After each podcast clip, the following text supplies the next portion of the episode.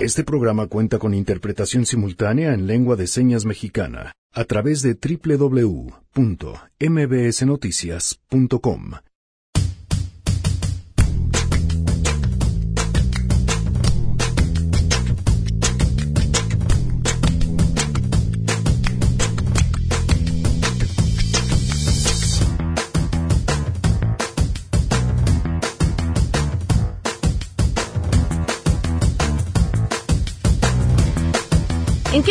comienzas a recibir odio en redes sociales? Y porque hoy es la segunda parte de esta mesa, odio en las redes. Y tenemos unos invitados de lujo. Qué bueno que hay redes sociales. Empoderó al ciudadano, a la persona. Pero ahora tenemos el reto civilizatorio de que la conversación, el diálogo en redes sociales sea de mejor nivel. Que sea el debate respetuoso.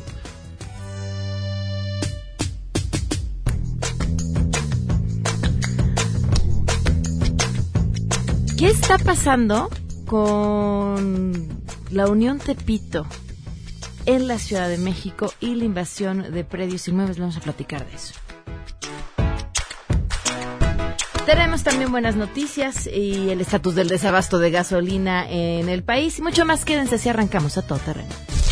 MBS Radio presenta a Pamela Cerdeira en A Todo Terreno donde la noticia eres tú.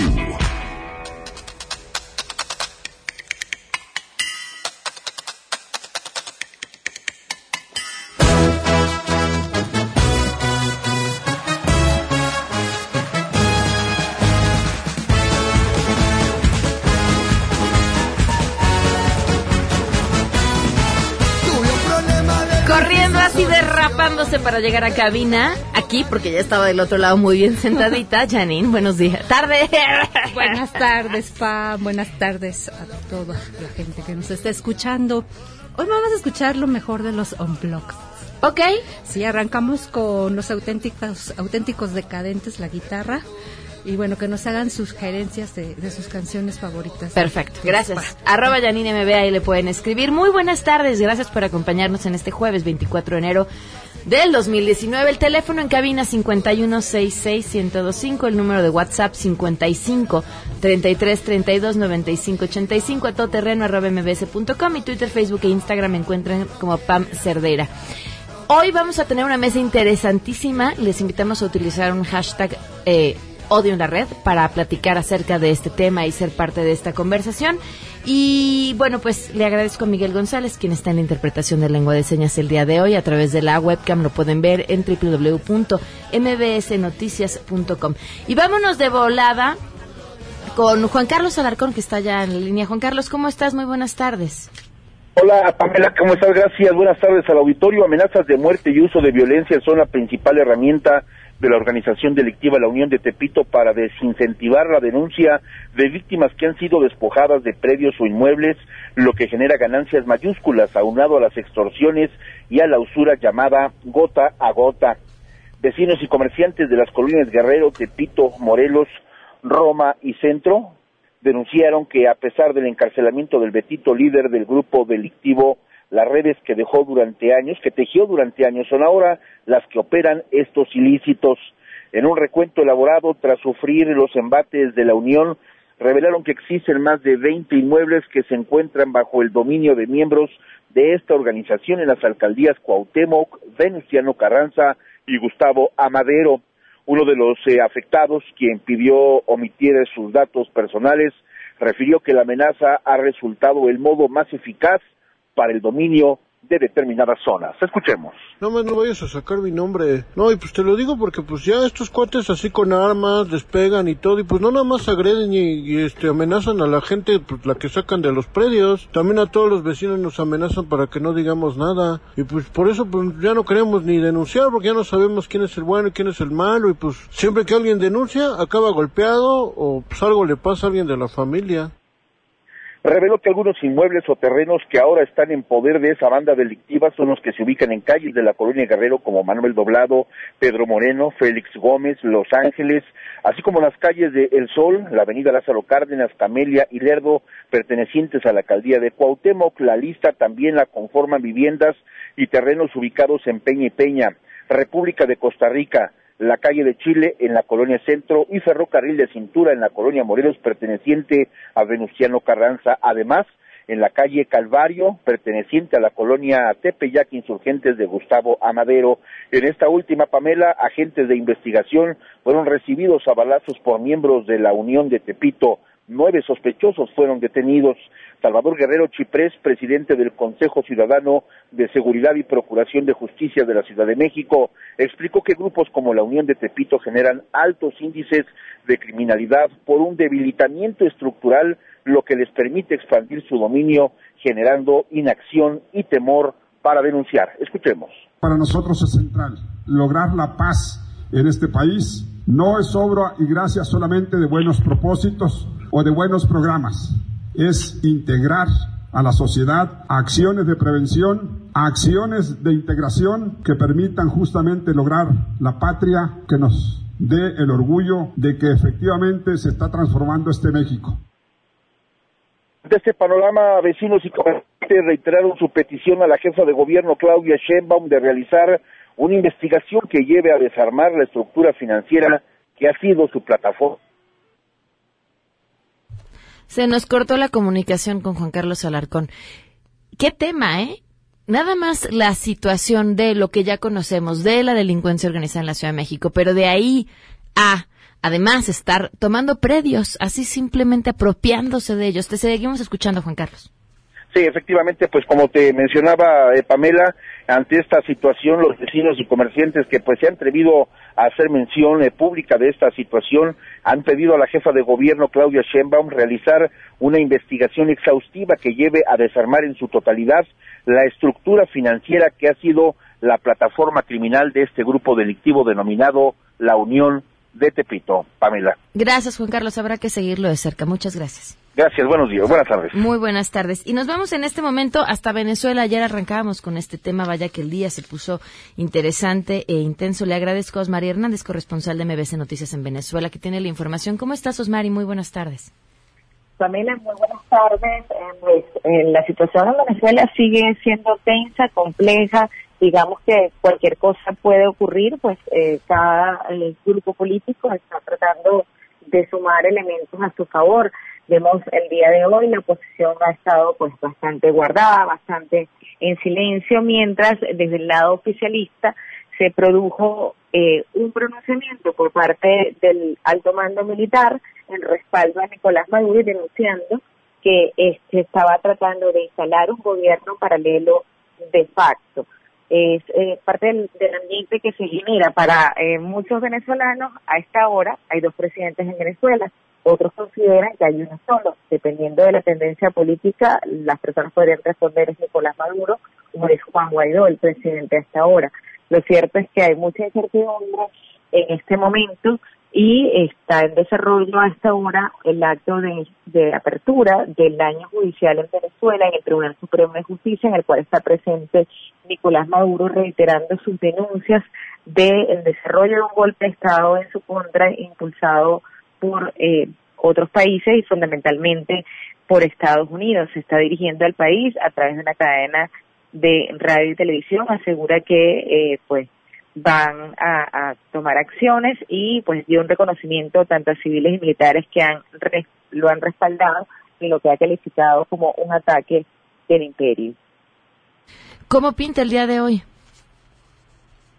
Pues hay mucha eh, incertidumbre, mucha expectativa de las reacciones que se puedan generar eh, en los próximos minutos. Está el, debate en la Organización de Estados Americanos sin resolución. Eh, hay expectativa también de si la Unión Europea va a fijar una posición eh, más sólida. Hasta el momento ha sido más propiciando el diálogo entre las partes, pero pues en Venezuela no muchos creen en el diálogo en este momento, pues ha habido varios intentos previos sin éxito que han generado desconfianza en la población que un proceso de estos pueda eh, lograr algún tipo de resultados.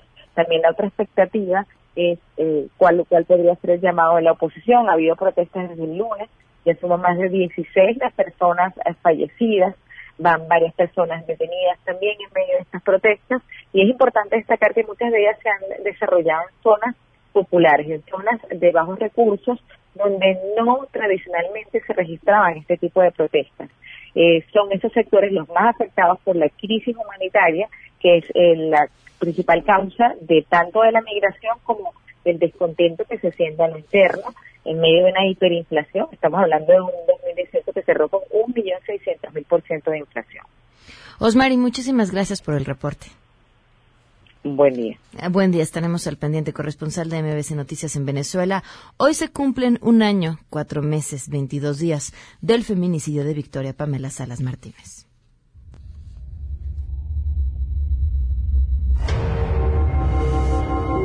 Que se pongan del lado de nosotros, que se pongan del lado de todos esos padres que hoy somos nosotros, mañana pueden ser ellos, que a nadie se le desea. Victoria fue asesinada un año, cuatro meses, veintidós días sin justicia y en este espacio vamos a seguir contando. Tenemos buenas noticias. Me cuesta un poco de trabajo que este tema vaya en las buenas noticias. Y es que sí es una buena noticia, sí es algo que hay que celebrar, pero lo que llevó a esto que sea una buena noticia es una historia lamentable, trágica, que nos recuerda cuán retrasados estamos en el tema de derechos de las mujeres. Nada más para ponérselas ahí. Imaginen ustedes, cualquier mujer embarazada va al baño en su trabajo, tiene un aborto espontáneo, ahí vamos a quedarnos. Todo lo que eso puede implicar, ¿no? Cómo te sientes en el lugar en el que se da la situación con tu cuerpo, con tu entorno, con lo que está pasando, independientemente además de todas las historias que podríamos imaginarnos sobre la situación y el embarazo de esa mujer, ¿no? Más lo que un embarazo provoca ya nada más hormonalmente. Imagínense esa, esa bomba emocional, la situación, y luego que esa mujer termine yendo presa, acusada de haber asesinado a su bebé bajo un argumento tan absurdo como que no obedeció a su instinto materno, algo que, que además, ¿cómo diablos podría la ley prácticamente o dentro de la ley tipificar o, o, clasificar el instinto materno como si fuera algo que un chip con el que nacemos?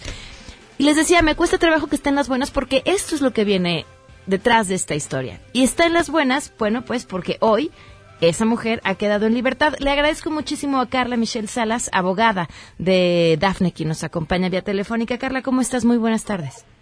Muy buenas tardes, Pamela. Pues estamos muy felices, por supuesto, celebrando la liberación de Dafne. Hemos dicho es un gran día para Dafne, para su familia, para su hija que tenía tres años sin ver, pero también para los derechos humanos de las mujeres. ¿Cómo fue el proceso? ¿Qué fue lo que llevó a esta situación? ¿Y cómo se encuentra Dafne? Bueno, primero decirte que ella está muy bien, tratando de, recuperar su vida. Fueron tres años, cuatro meses de injusto encarcelamiento. Eh, recordaremos que Darne en febrero de 2015, de 2015 ella tuvo un parto en una tienda departamental, en un baño, eh, un parto con características de fortuito y, precipitado, es decir, eh, con una complicación adicional, que ella no sabía que estaba embarazada. Hay muchas personas que dudaron de su palabra, incluso el propio fiscal en su momento dijo cómo no va a saber que está que está embarazada, incluso la comparó con un con un perro, dice con una perra este hace lo que ella hizo porque es por instinto, ella tendría que haber salvado, protegido a su hija, era su deber. Digamos, en, con este con estos argumentos prácticamente lo que hacía era responsabilizar a Daphne por eh, no tener el instinto materno, ¿no? De acuerdo a un fiscal que por supuesto además es hombre. Eh, hombre y un macho. Exactamente, ¿no? Y que bueno, jamás en la vida este puede puede este argumentar o saber qué es lo que implica eh, estar embarazada. Pero bueno, eh, este caso nosotras lo tomamos como organizaciones de derechos humanos cuando ya se había confirmado la sentencia y la única posibilidad que había para Dafne era un juicio de amparo juicio de amparo que se nos otorga, que se le otorga a Dafne a finales de 2017, precisamente para eh, que se repusiera una parte del juicio. Después de un año bastante largo, donde tuvimos que presentar diversos recursos en contra de diversas resoluciones eh, ante, eh, de las autoridades judiciales de Querétaro, porque además esto se da en un contexto muy conservador, y eso sí es importante que quede claro. A veces pensamos de, pues que Dafne no tendría que haber estado tanto tiempo en la cárcel, pero el contexto era muy adverso, en un estado como Querétaro, que insisto es muy conservador. Eh, finalmente, en esta semana, el día 21 y 22 de enero, se desarrolló ese juicio, ese juicio tan esperado, donde se pudieron aportar pruebas científicas por parte de la defensa que acreditaban que era científicamente posible que una mujer no sepa que está embarazada, que incluso pueda tener un parto de término, pueda tener un, eh, pueda, digamos, terminar su embarazo y ella eh, desconocer eh, esa condición. Logramos también acreditar que para Dafne lo que ocurrió ese 17 de febrero de 2015 fue un evento que ella consideró traumático, o sea, llegar este, sin prácticamente eh, dolor y de pronto estarse sentando en una taza, expulsar a, a, una bebé eh, con un desgarre de segundo grado, con la pérdida de sangre de aproximadamente el 30%, que le generó un shock hipovolémico, donde literalmente su vida también estuvo en riesgo, y que todo esto, pues, ese evento para ellos fue muy doloroso y que simplemente lo que ocurrió es que se paralizó. Ella no pudo actuar, no pudo hacer nada y pues es algo que lamentablemente para Dafne todavía se sigue lamentando. Dafne eh, no ha podido vivir el duelo de su hija, de la muerte de su hija y eso es algo que lo, se lo dice constantemente. Eh, fueron tres años, cuatro meses que ella estuvo separada de su, de su hija Lía. ¿Qué edad tiene su otra hija? Lía la dejó cuando tenía cinco años, actualmente tiene ocho años y bueno, ha estado acompañado durante todo este tiempo de sus, de sus padres, eh, que bueno, siempre creyeron en la inocencia de su hija. Y Daphne se siente muy feliz, eso sí lo puedo decir, porque lo ha dicho. Yo siempre dije la verdad y se siente muy bien que la gente me crea y que, y que los médicos confirmen que efectivamente yo estaba diciendo la verdad. Wow, qué historia. Pues eh, Carla, eh, es que de aquí la importancia de los cambios que hay que hacer desde en el tema legal hasta por supuesto pues la manera en la que los fiscales y los jueces están trabajando estos temas de los que como en este caso muestran una ignorancia absoluta. Claro, y de la importancia de que el trabajo, porque además no es que sea una herramienta útil, sino que es una herramienta obligatoria. Los fiscales tienen la obligación de incorporar la perspectiva de género, no es opcional. Y yo aquí quiero aprovechar, Pamela, si me lo permites, para hacer un llamado. Eh, la Fiscalía ha señalado, el fiscal general ha señalado que está evaluando la posibilidad de apelar la sentencia, la sentencia que declaró absuelta a Daphne. ¿Con qué argumentos? Pues en realidad no tienen argumentos. En el juicio yo te puedo decir con toda claridad que eh, hicieron el ridículo, no tienen ningún tipo de prueba científica, pero lo que sí preocupa es que la Fiscalía, después de haberle robado a una mujer tres años, cuatro meses de su vida, pretenda todavía seguir alargando esta situación de violencia institucional y de no actuar en consecuencia. En principio, ofrecer una disculpa después de haberle quitado tres años, cuatro meses de su vida a una persona que era inocente. Que además no hay manera de, no hay claro, no hay manera de regresárselo y además saber qué clase de amenaza puede representar para la sociedad una mujer que vivió un aborto espontáneo. Totalmente. Y podría quitarle el espontáneo y hago la misma pregunta, ¿qué clase de amenaza representa para la sociedad? Increíble. Eso es, eso es lo terrible, que, que las instituciones, como pueden ser las fiscalías de ese país, insistan en criminalizar a las mujeres y no investigar a los agresores sexuales, no investigar a los feminicidios. ¿En qué están gastando los recursos materiales y humanos las fiscalías? Eso, y particularmente en la de Puebla.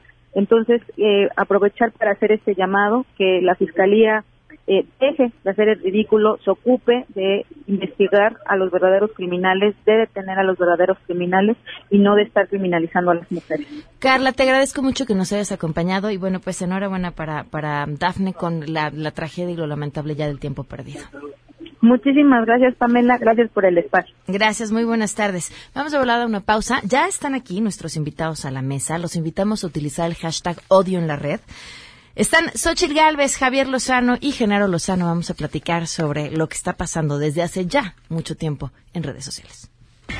Si te perdiste el programa A Todo Terreno con Pamela Cerdeira lo puedes escuchar descargando nuestro podcast en www.noticiasmbs.com.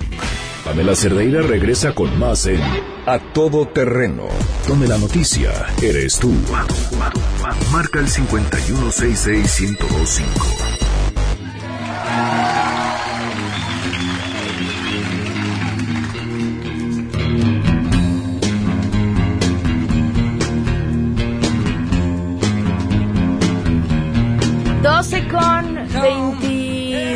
23 minutos, continuamos a todo terreno. Invitados de lujo, lujo, lujo esta mesa. Xochitl Galvez, ¿cómo estás? Bienvenida. Aquí, corriendo, vengo de Tlahuelilpan. Gracias por acompañarnos. Javier Lozano, ¿cómo estás? Muy bien, muy contento de estar aquí con ustedes. Muy buena tarde a todos. Gracias por estar aquí, General Lozano, ¿cómo estás? Hola Pamela, muy buenas tardes a ti al auditorio. Bueno, pues lo platicamos eh, la semana pasada que... ah, bueno, a ver, nada más quiero aclarar, eh, les agradezco mucho a ustedes que estén aquí y es que hubo otros invitados que a mí me parece que había como consigna de no venir. No quisiera yo tomármelo personal, pero luego la gente en redes pregunta y les voy a decir las respuestas de las personas que estuvieron invitados. Gerardo Fernández Noroña, en el horario de la mesa está en un evento, aunque en su agenda pública no dice lo mismo. El pequeño Ibarra no podía tomar la llamada porque estaba fuera del país. Tatiana, Tatiana Cloutier, eh, que tenía una reunión a las 12 en punto. Jade Cole no podía. Eh, Gibran no podía. Hernán Gómez dijo que mejor prefería no hacerlo y este y Antonio Tolini dijo que agradecía la invitación pero que por cuestiones de horario no podía eh, Laida Sansores no hubo respuesta y Ricardo eh, Monreal lo iba a checar. Bueno, pues yo creo que ya tardó tiempo en checarlo. Nada más quería aclarar porque nos interesa muchísimo la pluralidad de voces en este tema. Vemos con mucha preocupación la narrativa que se está haciendo en las redes sociales de lo que creemos que es nuestra realidad odio, violencia, mensajes eh, que pues no uno puede pasar cinco minutos en Twitter y te, te quedas con el estómago destrozado. ¿Cómo lo ven? ¿Cómo lo viven ustedes? Pues mira, yo la verdad es que si le hiciera caso a todo lo que hice en Twitter no saldría a la calle del miedo. Este, el domingo me fui a desayunar al Cardenal y súper amable la gente, comentarios en general positivos, también la zona donde ande tiene mucho que ver, o sea, Las Lomas es una zona bastante eh, tranquila para mí, pero vengo de Tlaulilpan, ando por todas las ciudades, no es el ánimo de la gente, es el ánimo de un sector muy politizado y luego hay otro sinnúmero de trolls o de bots que siguen consignas porque además son tan estúpidos que contestan exactamente lo mismo. y, yo creo que alguien que sí le entendemos un poco a las redes sociales, yo empecé en 2009, o sea, soy creo que de las primeras tuiteras en la política, pues sí tienes que diferenciar pues de quién te está madreando y hay algunos a los que ni de plano les debes de contestar porque si no haces más grande el chisme.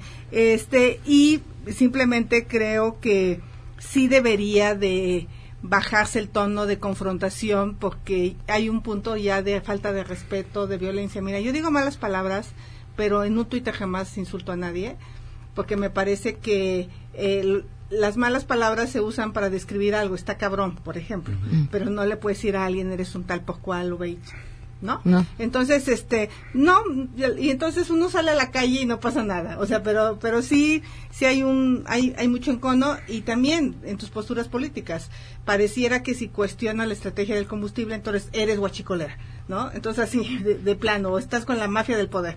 Este, en la realidad no, la realidad, yo ando en bicicleta todo el tiempo y sería bueno para que le metiera el pie y nunca me lo han metido.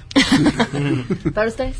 Pues, ¿qué decirte? La verdad es que yo también soy los primeros usuarios de Twitter, eh, llevo mucho, mucho rato ahí y sí había, yo se extraño esa época dorada del 2009 y 10, en donde lo que había era gente que se conocía, que tenía intereses eh, comunes, eh, políticos o no políticos, que nos organizábamos para ir al Senado a protestar por la guerra contra el narco, que nos organizábamos para ir a demandar el acceso al matrimonio igualitario, que nos organizábamos ahí, hacíamos debates también, por supuesto, con legisladores que estaban en ese momento en la Asamblea Legislativa del Distrito Federal, como se llamaba, o con gente que de repente decía, oye, yo quiero saber más sobre este tema.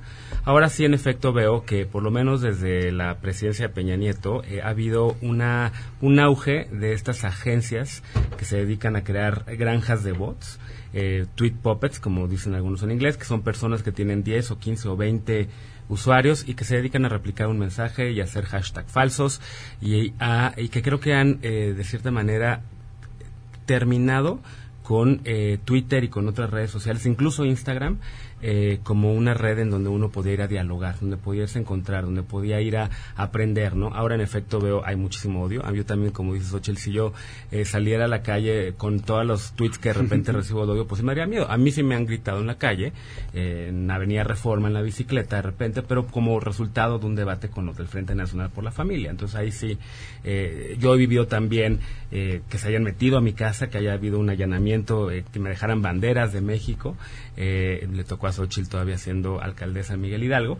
eh, y en efecto, pues ahí sí dices, ok, aquí entonces sí está grave. Pero en redes sociales sí creo que hay mucha farsa, creo que sí hay eh, mucho tweet eh, que realmente no son, eh, son personas que están trabajando para en ese sentido, ¿no? Para diseminar el odio y creo que también ah, podremos hablar sobre cómo contrarrestar eso. Una de las formas es, como dices, Xochitl, ya ni pelar, no contestarle un bot pero cuando no son bots yo creo que sí hay que mantener ese, ese franco diálogo.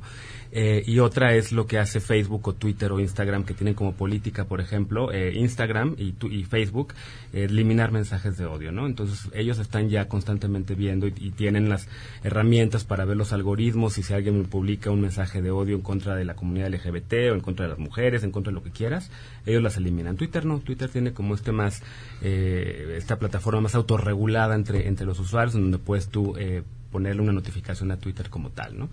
Ahora, antes, hablabas de lo que han hecho Facebook e Instagram y demás, pero aún así han reconocido que sus esfuerzos han Sí, sido mínimos e insuficientes en Y comparación han con... generado violencia en Myanmar, por ejemplo, y ya Facebook tuvo que salir a, a perdonar, a pedir una disculpa, ofrecer una disculpa con la comunidad rohingya. Eh, Instagram también con el asesinato eh, en una sinagoga en Pittsburgh recientemente porque había muchos mensajes de odio en contra de la comunidad judía allá. Eh, estas empresas han tratado de lidiar con eso, pero al final tampoco sus políticas pues, re- los rebasan con el tanto número de usuarios que hay, ¿no? Claro, Javier. Pues mira, yo coincido con mis compañeros de mesa, la verdad, con Xochitl Genaro, en que hay que saber distinguir. Porque si nos creyéramos todo lo que leemos en Twitter, estaríamos, yo estaría en la depresión y Bueno, yo salir no estaría sentado aquí con ellos dos de Sí, entrada. claro, los hubiera saludado. Y se saludaron muy bien, yo los vi. No, muy bien, porque mira, hay que, eh, en primer lugar, yo manejo personalmente todos los tweets habidos y por haber. Los, yo, yo los hago, yo los, eh, yo escribo, yo contesto. Yo no tengo un community manager, como nada como eso. Entonces, yo creo que eso es bonito porque entonces la gente se da cuenta que eres tú quien está detrás del teclado, que eres tú auténticamente el que está contestando, que está fijando una posición, una causa, y podemos o no tener coincidencias. Pero lo que yo sí creo que debe mantenerse siempre es un mínimo nivel de respeto. Lo que decía Xochitl, podemos ser mal hablados, podemos un hashtag no tienen madre, podemos poner cosas de esa naturaleza, pero un mínimo nivel de respeto y algo que decía Genaro, usemos estas redes para cosas de provecho, para que haya un verdadero intercambio de ideas, un debate, información, conocimiento, cultura, para conocer el lado humano de los políticos, también para conocer las tendencias mundiales en todo tipo de materias, pero también ya distinguimos a estas alturas quiénes son auténticos tuiteros y quienes son pagados y asquerosos. Le estaba diciendo hace un momento, pues ayer me encuentro con uno que pues fueron 140 caracteres de insultos, ¿no? Y tú dices, tiene dos seguidores, dos Sí, seguidores. así hay muchos. Así hay muchos. Y entonces, y luego te repiten el mismo mensaje y te das cuenta que cuando tocas alguna fibra sensible, se te viene y, te- y- y crean un, un, un tópico, un, un hashtag ahí para atacar, para ir meterse en lo personal contigo. Hacen memes, hacen caricaturas, hacen de todo tipo de insultos. Y yo sí tengo una máxima. Como dicen, ah, bueno, yo hago dos cosas. Cuando sí es algo muy ofensivo, sí lo denuncio. Lo denuncias porque entonces sí les pueden bloquear un rato su cuenta por groseros. Pero, eh, y yo siempre he partido de otra máxima. El, el derecho al bloqueo ajeno es la paz. Tengo cualquier cantidad de gente bloqueada. Es decir, y no es por intolerante, es que tampoco tengo por qué estar soportando que te falten así al respeto. Si me quieres decir que te caigo gordo, que no estás de acuerdo conmigo, dime lo que quieras, pero con un mínimo de respeto, porque si no no nos vamos a Hay, hay un botón que se llama mute. Sí, Mute. sí, yo, exacto. yo- yo- yo no bloqueo, yo muteo a la Sí. gente que de a estos bots y a estas cuentas. A ver, para mí Twitter fue súper importante. Aquí Genaro me denunció varias veces que la ciclovía de Gandhi estaba oscura y gracias al Twitter me enteraba. Eh, me denunció cómo te encontramos todas las calles llenas de baches. Baches, sí, y no solo yo, muchos, mu- ¿no? Muchos, Sí. pero bueno, tú eras muy activo y me gustaba porque eh, eh, tú realmente denunciabas cosas que para mí eran muy útil. Y, y sí tengo gráficas de cómo cambié la denuncia, el CESAC eh, físico, telefónico, a redes sociales. Entonces, para nosotros fue una herramienta importantísima de gobierno eh, súper útil eh, para poder entregar folios y para poder atender a los ciudadanos. Creo que esa parte a nivel de gobierno te reduce costos y es muy, muy importante. Yo como senadora estoy tentada a que deberíamos de prohibir que con impuesto, con dinero público, se pagaran estas agencias. Este, que, que, que pongamos ya un límite a usar dinero público para promocionar la figura de un funcionario público. Ayer tuvimos un debate en el Senado en la permanente porque eh, está por- prohibido por la Constitución el que un funcionario público se pueda promover su imagen. Y los compañeros de Morena decían que no queríamos que el presidente se comunicara con los usuarios. No, a ver, sí, no se confundan. Está bien, pero tiene que haber límites. Y creo que un funcionario público no podría bloquear a un salvo que su integridad está en riesgo, salvo que haya una ofensa tremenda. Pero también veo que hay muchos funcionarios públicos que no les parece que los cuestiones con temas relacionados a su trabajo, y te bloquean. Creo que ahí, por ejemplo, no si van a usar la herramienta de redes sociales para comunicarse con funcionarios públicos, la Secretaría de la Función Pública no debería de bloquear a nadie. nadie. Ella está obligada, aunque le duela, aunque se encanije, a escuchar a todos los vecinos. Entonces, Pero tenemos- digo para los diputados, senadores. Sí, Para- bueno, para Pues es que es una violación de derechos a los ciudadanos ejemplo, si los bloqueas. ¿Quién te tiene Por eso-? Eh, Gabriela Cuevas. eh, Gabriela De hecho, yo estoy La presidenta triste. argentina también. otra historia. De hecho, yo estoy Este, revisando, yo casi no bloqueo, de verdad, es muy raro que bloquee, pero solo si hay una ofensa tremenda y ahora que llegué al Senado estoy pensando a desbloquear, pero pues también ser cuidadosa de denunciar cuando se me desbloqueen y muteen, son, son funcionarios públicos. Oye, eso de, ¿no? de, de- de lo del mute, no, no sé cómo funciona. Y la gente, a ver, lo del mute es que silenciar. Entonces, alguien que está interesado o interesada en seguir la cuenta de la senadora Galvez, por ejemplo, pero que a lo mejor también te manda puro tuit de odio, puede de cualquier manera, si no la bloqueas y la muteas, puede entrar ella, esa persona a ver tu timeline y pues, a lo mejor te escribe, pero nunca lo vas a ver. Yo lo silencio, le llamamos silenciar. Silenciar. Ah, pues es lo mismo. Ahora, hablabas acerca de prohibir que con dinero público se pague estas agencias, pero las agencias de bots no se pagan con Sí, dinero público, que se una pagan... factura, ¿no? Factura, agencia de bots, ¿no? No, Eh, pero eso- IVA. Pero bueno, habría que regular porque sí hay ya demasiado dinero metido en acá. Pues sí. Y el propio Facebook lo dijo en la campaña pasada. Mm. Este, el, el, el INE supo cuánto dinero habían invertido los partidos políticos gracias a los datos que le dio Twitter y Facebook de las facturas que hicieron. Ujú. Digo, sé que lo pueden triangular, pero pues, de alguna manera sí creo. En efectivo y cosas así. bueno, eso sí. Ahora, ustedes dicen, bueno, pues tenemos claro cuando se trata de bots, cuando se trata de personas que están generando un hashtag a propósito y demás. Ahora, ¿cómo hacemos o cómo evitamos que la conversación permee en la conversación real? Porque a mí me ha pasado que estos mismos argumentos que utilizan el- la- las- los ejércitos de tuiteros que están pagados para mandar la conversación hacia algún lado, sean argumentos que adopte gente que me queda clarísimo que no recibe un peso por estar tuiteando, porque finalmente acaban comprándoselo como si eso fuera la realidad. Y creo que ahí hay un peligro importante, pues hasta en términos democráticos. Sí. Y fíjate también, yo creo que hay un elemento adicional. Cuando yo sentí que hubo mucho más violencia en redes sociales fue en las campañas, en la, reciente campaña a la presidencia y todas las que se juntaron, que fueron concurrentes, un chorro de campañas. Me imaginé que terminando las campañas esto bajaría, y sí, bajó de alguna manera los decibeles. Pero ahora han vuelto a aumentar, un poco como por lo que estaba diciendo Xochitl. El propio presidente de la República, en todas estas aburridas mañaneras que se está aventando, lo que hace es que sigue hablando de los adversarios y de los conservadores y de los fifis, los neofascistas, los canallas, la punta de rufianes, los que y que si no estás de acuerdo conmigo me, criticas que tú eres un guachicolero. Entonces, ese tipo de cosas lo que hacen es que ponen a la gente precisamente a dividirse en, dos bandos, los buenos y los malos, los que están con él o los que... Y no es que no estemos con él por el amor de Dios, es que tenemos derecho a disentir, como cuando yo estaba en el Senado o en la Secretaría del Trabajo, pues también tenía muchísimos críticos, Genaro incluido, que hemos tenido nuestros desencuentros en Twitter y tal, pero sabes que lo que pasa es que sí se están generando, yo creo que estas campañas de odio, y qué bueno el nombre de la mesa, odio en las redes, porque eso es lo que se siembra, odio. Y yo creo que si algo necesita este país es una reconciliación, aunque pensemos diferente y nos dediquemos a cosas diferentes, pero una reconciliación en la que todos podamos caber y podamos de- expresarnos con libertad y sí con un mínimo de respeto. Pero si desde la misma presidencia viene el mentadero de madres y la descalificación y todo esto, pues claro que... Pues, Oye, pero, pues, pero tú, todo tú el mundo hablas de ordinarios y no ordinarios. Así es. No podemos escapar de no, la pero te voy a decir una cosa. El, el ordinario, además, qué bueno que me das la oportunidad. de eh, allá en Puebla, en los años 70, era muy común, y mi abuela en lugar de decirte que no seas, no seas maleducado, ¿sí? Esto, eh, come con la boca cerrada y, y, este, y dale el asiento a la señora y, y abre la puerta. Y es, no seas, en lugar de decir no seas maleducado, es no seas ordinario. Y era muy común esto, ¿ves? Entonces cuando ves que alguien o tiene una falta de ortografía o dijo alguna cosa de más, o lo que, entonces, oye, no seas ordinario. Y es, a eso me refiero. No creas que es un tema de discriminación de ninguna naturaleza, ¿ves? Pero cuando eras senador y lo usabas contra gente que en teoría representabas, pues sí, mucha gente lo veía mal. ¿no? Ah, pues sí. Bueno, Eh, porque también yo creo que la libertad de expresión es de ida y vuelta. Porque si... ¿Pero tú estás de acuerdo con Fernández Noroña? ¿Cómo usa su cuenta de Twitter? No, yo creo que él ejemplo? se le pasa la mano. O sea, si es un gran... O sea, a ver, yo no estoy de acuerdo porque no es mi estilo. Pero debo reconocer que es un tuitero muy provocador, que tiene muchos seguidores, que es un, que es un, que es un, de veras un influencer brutal.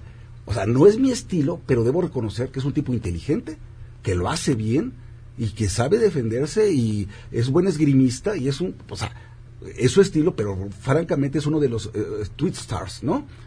Y yo sí creo que, aunque sea servidor público, Xochitl, tú contestas y todo, porque así como te dicen, oye, te exijo cuentes, por ejemplo, ley de seguridad interior, aquel debate que tuvimos, ¿no? Déjame decirte por qué estoy de acuerdo o por qué voté a favor.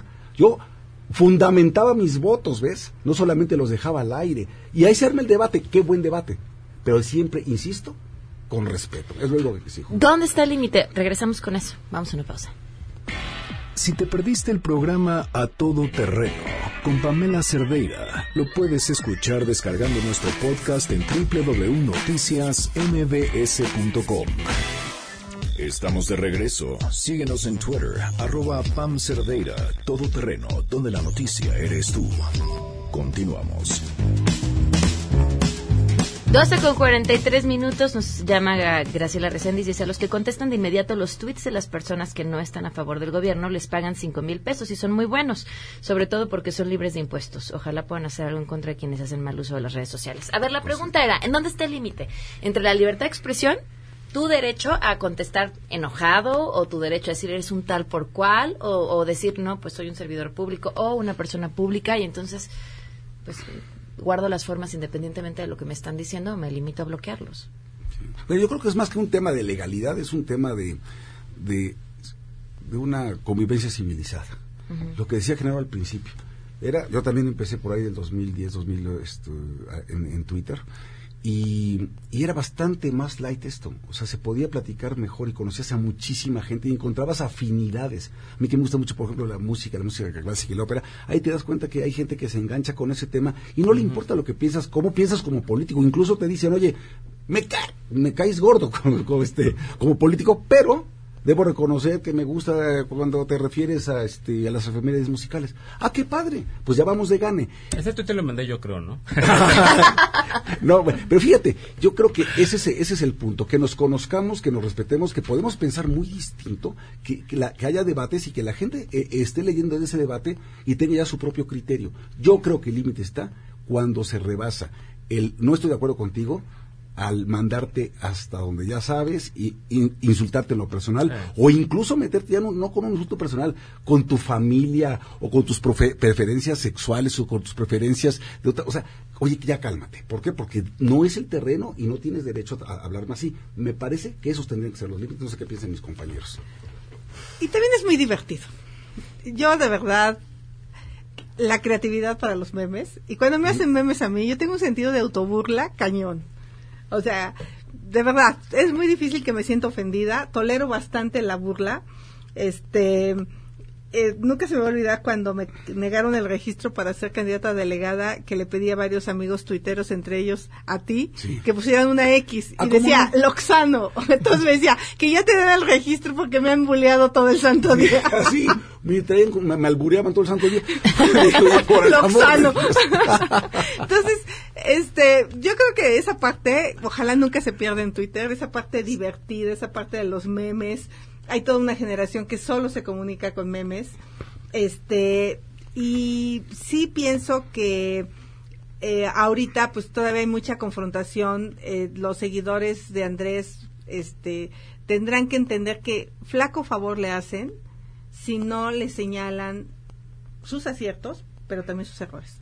O sea, yo creo que todos tenemos aciertos, todos tenemos errores y no ponerlo como un pleito personal. Digo, pues obviamente eh, eh, pienso que, que va a pasar un poco, que, que esta, esta polarización fue producto de un México que está muy enojado. Eh, de verdad, y hay cosas al que el presidente actual yo sí le compro, toda esta corrupción, toda esta impunidad, pero sí esperamos que actúe. Hemos hablado de todo lo del combustible, pero es obvio que el desabasto a nadie le gustó. Creo que no hubo una estrategia y pues ahí se armó toda una polémica. Y ser tolerantes todos y, y ahí vamos a seguir en las redes, o sea, porque pues es algo que yo disfruto mucho y que sí me permite comunicarme con la gente bastante. Estamos aprendiendo a, debatir, estamos aprendiendo a dialogar. México no nació como un país con una tendencia al debate, eh, a diferencia de Estados Unidos, por ejemplo, en donde nacieron eh, debatiendo. Eh, debaten por lo menos desde los 1860. Lincoln debatió con Frederick Douglass para un escaño en el Senado y desde ahí la gente sabe debatir o por lo menos se pone a leer. En México vivimos siete, décadas eh, de cero eh, posibilidad de participación política con el PRI. en México tuvimos un momento en el cual la participación política de la ciudadanía no era incentivada, no teníamos plataformas tampoco como las redes sociales hoy en día para poder llevar causas o hablar de temas o decir a los políticos, cuestionar al poder. Eh, pero creo que en estos años, eh, desde que eh, empezó el auge de las redes sociales, desde que hay gobiernos divididos en México, desde que llegó la democracia y las dos alternancias que hemos tenido, la gente de repente saca mucho de onda, por ejemplo, o, seguramente va a haber, vamos a tener mensajes afuera de cómo es posible que te sentaras con Xochitl ¿Cómo es posible que sentadas con Javier Lozano si en redes de repente se, se madrean muchísimo? Pero claramente me voy a sentar a dialogar y creo que todos debemos aprender a sentarnos a dialogar y vernos cara a cara para poder hablar y decir, estoy con completo desacuerdo con tu eh, idea de polarización eh, y con el mensaje que dices que, a lo mejor fue Andrés Manuel.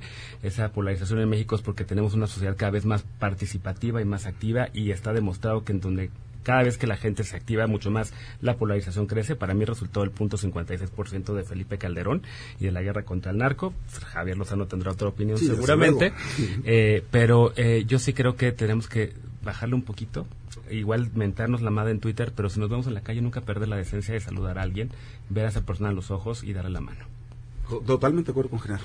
Hemos tenido muchas discusiones y ahora que lo vi, y nos dimos la mano, le dije, qué gusto verte, y nos pusimos a platicar de mil cosas, y es decir, me parece que este es el grado de civilidad que, que, necesita el país. Al rato nos peleamos en Twitter. Eh, es más, ya te, voy a empezar a Por cierto, no somos ni parientes. ¿eh? No, así no que... me negó como, ¿qué va? ¿Qué voy a hacer pariente de ese güey? Qué barbaridad. Pero bueno, este no somos parientes. Pero te voy a empezar a seguir a partir de hoy. Pero fíjate. te tenía bloqueado. no, no, no, no, no bloqueado, pero no, simplemente no lo seguía. Y lo voy a seguir a partir de ahorita. Oye, pero otra cosa que también es bien peligroso en Twitter es que la gente no se tome la molestia de revisar la información. Entonces, las fake news es muy fácil que corran con absoluta naturalidad e impunidad y que la gente se compre una idea, se compre una teoría, se compre una versión, se compre una noticia, la retuitea, la comenta o hasta toma decisiones a partir de ello sin revisar. Porque decía hace, hace un momento Genaro, en Estados Unidos tuvieron desde hace muchos años esta buena costumbre de debatir, o al menos de leer, ¿sí? Aquí yo creo que estamos aprendiendo a debatir, pero leemos muy poco.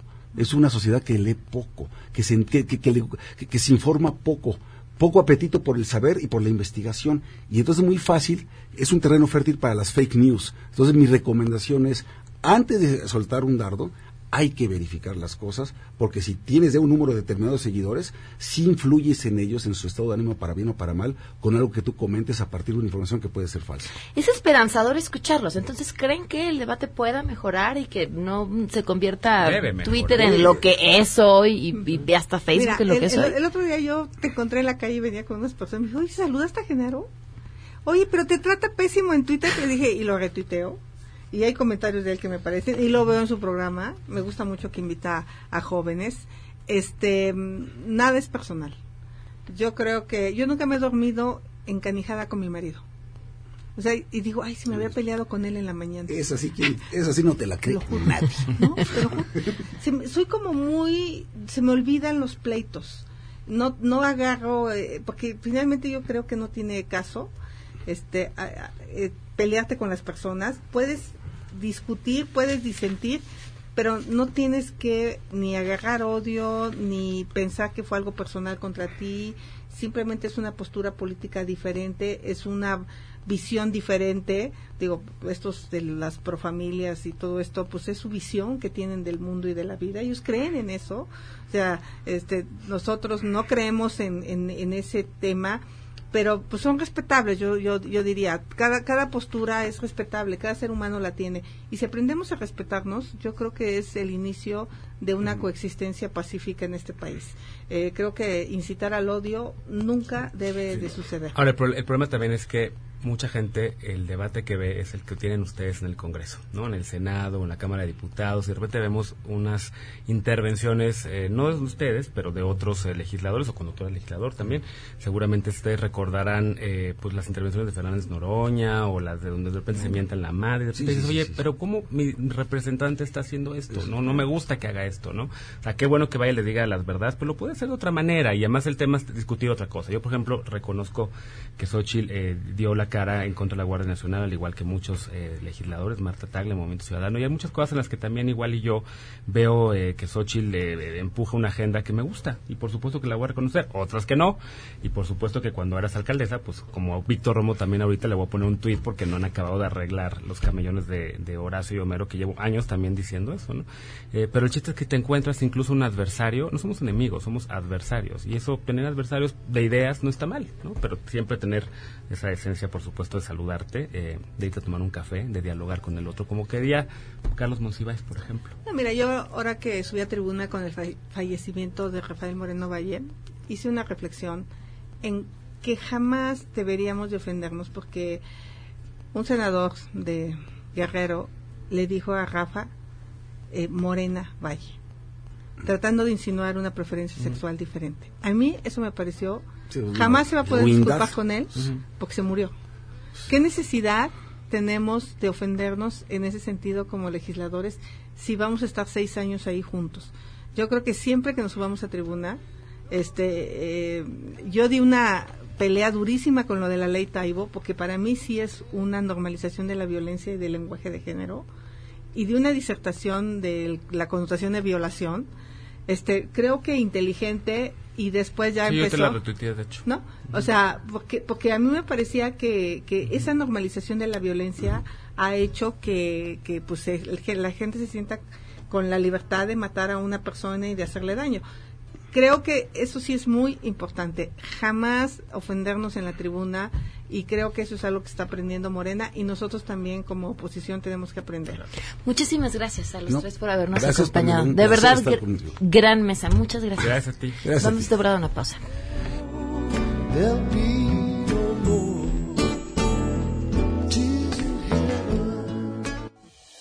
Si tienes un caso para compartir, escribe a todoterreno.mbs.com.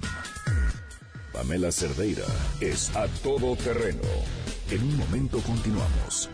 Estamos de regreso. Síguenos en Twitter, arroba Pam Cerdeira, todoterreno, donde la noticia eres tú. Continuamos.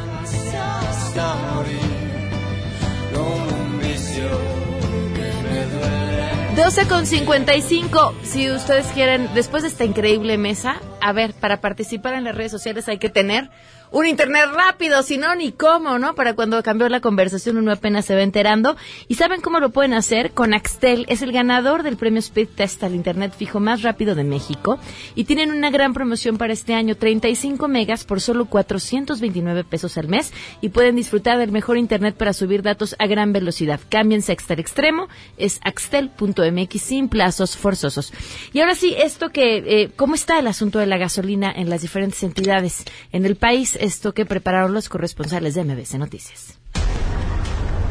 Buenas tardes, Pamela. Informar que el gobernador Diego Sinue Rodríguez exigió al gobierno federal trato parejo en la atención al problema de desabasto de combustible que este jueves suma 20 días en la entidad. Señaló que la atención a la Ciudad de México ha sido inmediata y a medias para Guanajuato. Ante empresarios dijo que se mantiene la crisis de gasolina y que los guanajuatenses no se deben acostumbrar y que una cosa es que haya organización y no gritos, pero no deben ser dejados ni agachones. Este día continuó el desabasto en más del 70% de las estaciones de servicio. En León un 10% de las gasolineras están abiertas. La solución definitiva tiene que venir de la apertura de los ductos, expresó Rodríguez Vallejo y agregó además que el gobierno federal tiene la forma de enviar ferrotanques a Guanajuato. Este jueves el gobernador sostendrá una reunión con mandatarios de otros estados para solicitar al gobierno federal ayude a reforzar la vigilancia en ductos de Guanajuato para garantizar el abasto. Hasta aquí el reporte, ahora vamos con Víctor Hugo Magaña en Jalisco. Gracias, Arlet. El gobernador de Jalisco, Enrique Alfaro Ramírez, informó a través de sus redes sociales que debido al desabasto de combustible en Jalisco ya se vive una crisis en la entidad. Informó que en Tapalpa se reporta un paro total de los servicios públicos, afectando la recolección de residuos desde hace tres días, la limitación del patrullaje y ambulancias, además de que el turismo se ha disminuido hasta un 80%. De la misma manera, en Tequila hay conflictos sociales debido a la inconformidad de la población por priorizar el abastecimiento de ambulancias y patrullas y el turismo bajó en un 70%. El monetario estatal indicó que los municipios de Poncitlán, Lagos de Moreno, Jalostotitlán, Jesús María, San Julián, Cañadas de Obregón, Valle de Guadalupe, Arotonilco, El Alto, Tototlán, Ocotlán, Tequila, Etzatlán, Zacualco, Ixtlahuacán del Río, Tonalá, Unión de Tula y Cuautitlán son algunos de los que no tienen combustible o cuentan con menos del 15% de abasto. Además, el alcalde tapatío Ismael del Toro confirmó que el municipio de Guadalajara opera con 13% de las gasolineras que hay en la ciudad, lo que genera filas en algunos casos de hasta 7 horas. Doy paso a Juan Gabriel González en Estado de México. Gracias, Víctor. Buenas tardes. El Estado de México entró a la cuarta semana de desabasto de combustible. El alcalde de Toluca, Juan Rodolfo Sánchez Gómez, admitió que fracasó en su intento por pagar el flete de 78 pipas diarias a la capital mexiquense. Sánchez Gómez había prometido destinar 978 mil pesos por día para el traslado de combustible a la ciudad, pero el sindicato de Pemex se opuso a la medida, bloqueó las pipas que no son de su gremio y se agravó la escasez. En 15 días después de su promesa, el presidente municipal de Morena solo pudo conseguir 120 pipas, pero que no le costaron un solo peso porque Pemex solo pidió que el ayuntamiento brindara operativos de seguridad y tránsito. Toluca tiene 78 estaciones de servicio, de las cuales solo 7 tienen abasto intermitente y la gasolina se termina en cuestión de minutos. El resto permanecen cerradas. Es la información, vamos con mi compañero Marco Antonio Duarte a Michoacán. Gracias, Juan. En Michoacán, poco a poco continúa restableciéndose el suministro de gasolina en las diversas regiones del estado, aunque hasta este jueves se registran problemas de desabasto en el 80% de las 320 gasolineras que existen en los 113 municipios michoacanos. En Morelia, solo entre 6 y 8 gasolineras de las 93 que existen expenden el combustible por periodos de entre 3 y 4 horas. La Fiscalía General de la República informó este día que personal de petróleos mexicanos detectó tres tomas clandestinas en el ducto Salamanca-Morelia, esto en las inmediaciones del poblado denominado como San Agustín del Maíz, en el municipio de Copándaro, y a tan solo 35 kilómetros de Morelia, la capital del estado. Estas tres tomas clandestinas al parecer funcionaban desde hace varios meses, sin embargo, hasta el momento no hay detenidos. Más información con Judith Medrano en Nuevo León. Gracias, Marco. El desabasto de la gasolina que se generalizó a principio de semana poco a poco ha ido normalizándose en las estaciones de servicio del área metropolitana de Monterrey. De acuerdo con información de la Organización Neolonesa de Expendedores del Petróleo AC, el reporte es que la inmensa mayoría de las gasolineras de Nuevo León cuentan con gasolina y sin filas o con mucho menos que en días pasados. El tesorero de la organización, Mauricio González, mencionó que menos del 10% no cuenta con el combustible. En Nuevo León existe 700 expendios de hidrocarburo el problema de la distribución se presentó en los municipios metropolitanos de San Nicolás, Escobedo y las zonas poniente y sur del municipio de Monterrey. Gracias Pamela, muy buenas tardes. Se quedan en mesa para todos. Adiós.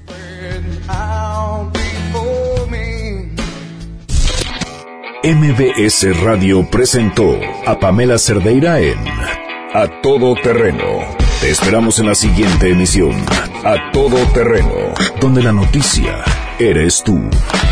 MBS Radio, en entretenimiento, estamos contigo.